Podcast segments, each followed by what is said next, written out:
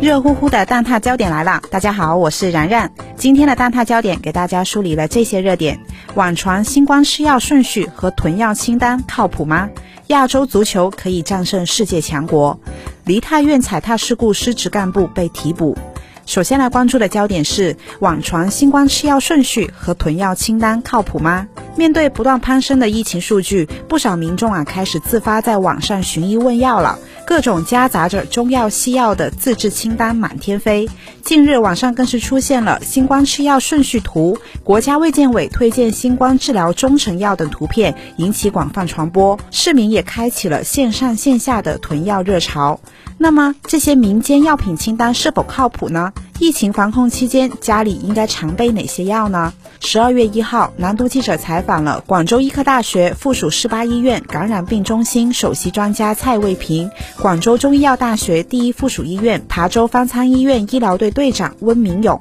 蔡卫平提醒，目前新冠的有效治疗药品有不同的分类方式，比如根据病情的不同阶段去划分，或者是根据不同的使用目的，比如抗病毒或者是缓解炎症来划分。他建议，疫情期间市民没有必要囤药，更不能囤处方药。就拿近日在网络热传的新冠吃药顺序图来说吧，这张图呢一共列出了八种药物，按照标示的顺序，就是前期的时候吃四季抗病毒合剂和风寒感冒颗粒，浑身疼的时候就吃复方氨酚烷胺片，发烧的时候就吃布洛芬缓释胶囊，中后期吃莲花清瘟胶囊或者蒲地蓝消炎片，预防就吃维生素 C 含片。据了解，感染新冠病毒的主要症状有发热、咽干痛、乏力、肌肉酸痛、干咳等。温明勇表示，网传的图片中除了中成药，还有西药，都属于市民的常用药物，家里可以常备。但是中成药使用上一定要辩证选用，简单来 按前中后期分期用药不科学，也不能混用，用错药还可能适得其反，加重病情。他就说了，比如出现发热、头疼、咽喉痛、鼻塞等呼吸道热毒症状，可以用莲花清瘟；如果出现了腹痛、腹泻、腹胀等胃肠道寒湿型症状，可以用藿香正气丸；如果出现了怕冷、清鼻涕、白痰等呼吸道风寒感冒，可以用风寒感冒颗粒。据广州医科大学附属肿瘤医院官微，目前针对新冠病毒还没有特效药物。根据该病毒的特殊规律，无症状感染者只是核酸阳性，并没有症状；而轻症患者中，部分人几乎没有发烧，可能会经历咽痛、肌肉酸痛等，一到三天基本缓解；也有部分人会出现发热，通常热度在三十八摄氏度左右，两三天后体温逐渐减退，开始出现咽痛、咽干，咽痛可能比较明显，持续两到三天左右。后续三到四天偶尔会咳白痰，症状大概持续一周左右就会自行消失。温明勇表示，方舱里的大多数人不需要用药物治疗，而且药物本身就具有一定的副作用，必要时医护人员会根据病情需要给予一些改善症状的药物。他特别提醒，轻微感冒一般可以自愈，不建议市民家中囤太多的中成药。随着奥密克戎的致病力明显减弱，蔡卫平也提醒。疫情期间，市民没有必要大量囤药。如果轻症允许居家隔离，可以备一些退热药，比如塞来昔布、布洛芬、扑热息痛等。囤药时要做好个人防护。如果重症在新冠定点医院，医生都会对症用药，患者就更加无需自行备药了。下面来关注的焦点是：亚洲足球可以战胜世界强国。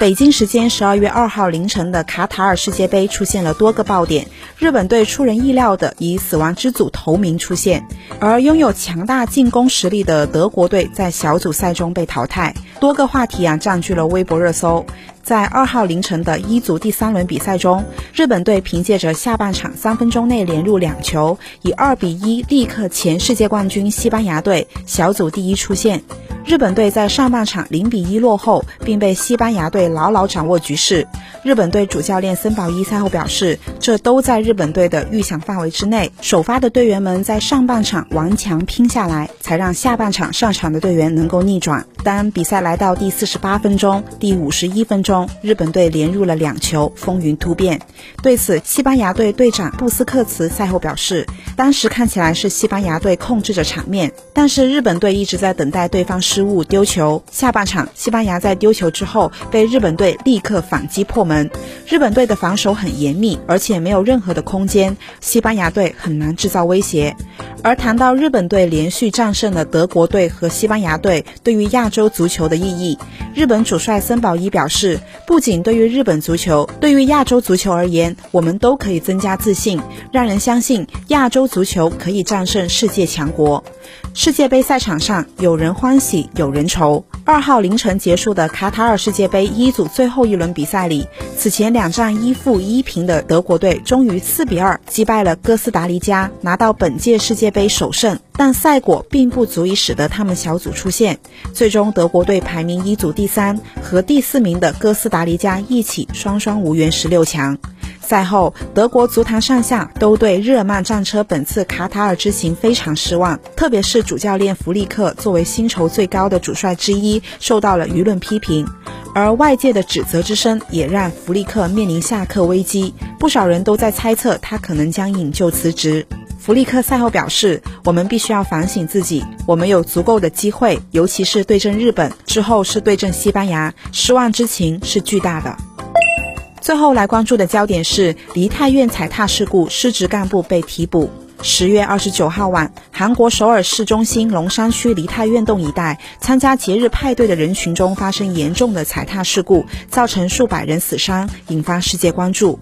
外界批评地方政府部门未能及时掌握现场状况，警方反应迟缓。韩国总统尹锡瑞十一月七号就该事故正式向国民致歉，指示将彻底整改警察系统，以提升警方危机处理能力，承诺惩罚相关责任人。十二月一号，案件有了新进展。据韩联社报道，韩国警察特别搜查本部当地时间十二月一号提请逮捕前首尔龙山警察署署长李林宰、前首尔警察厅公共安宁信息外事部部长朴成明等四名警察干部。据报道，李林宰在今年万圣节期间忽视要求投入更多警力的安全对策报告，涉嫌工作过失致人死伤。朴成明曾在梨泰院踩踏事故发生后，在聊天软件指示基层警署信息科长们删除相关信息报告，以应付调查，涉嫌教唆他人销毁证据。此外，前龙山警署信息科长金正浩涉嫌教唆他人销毁证据，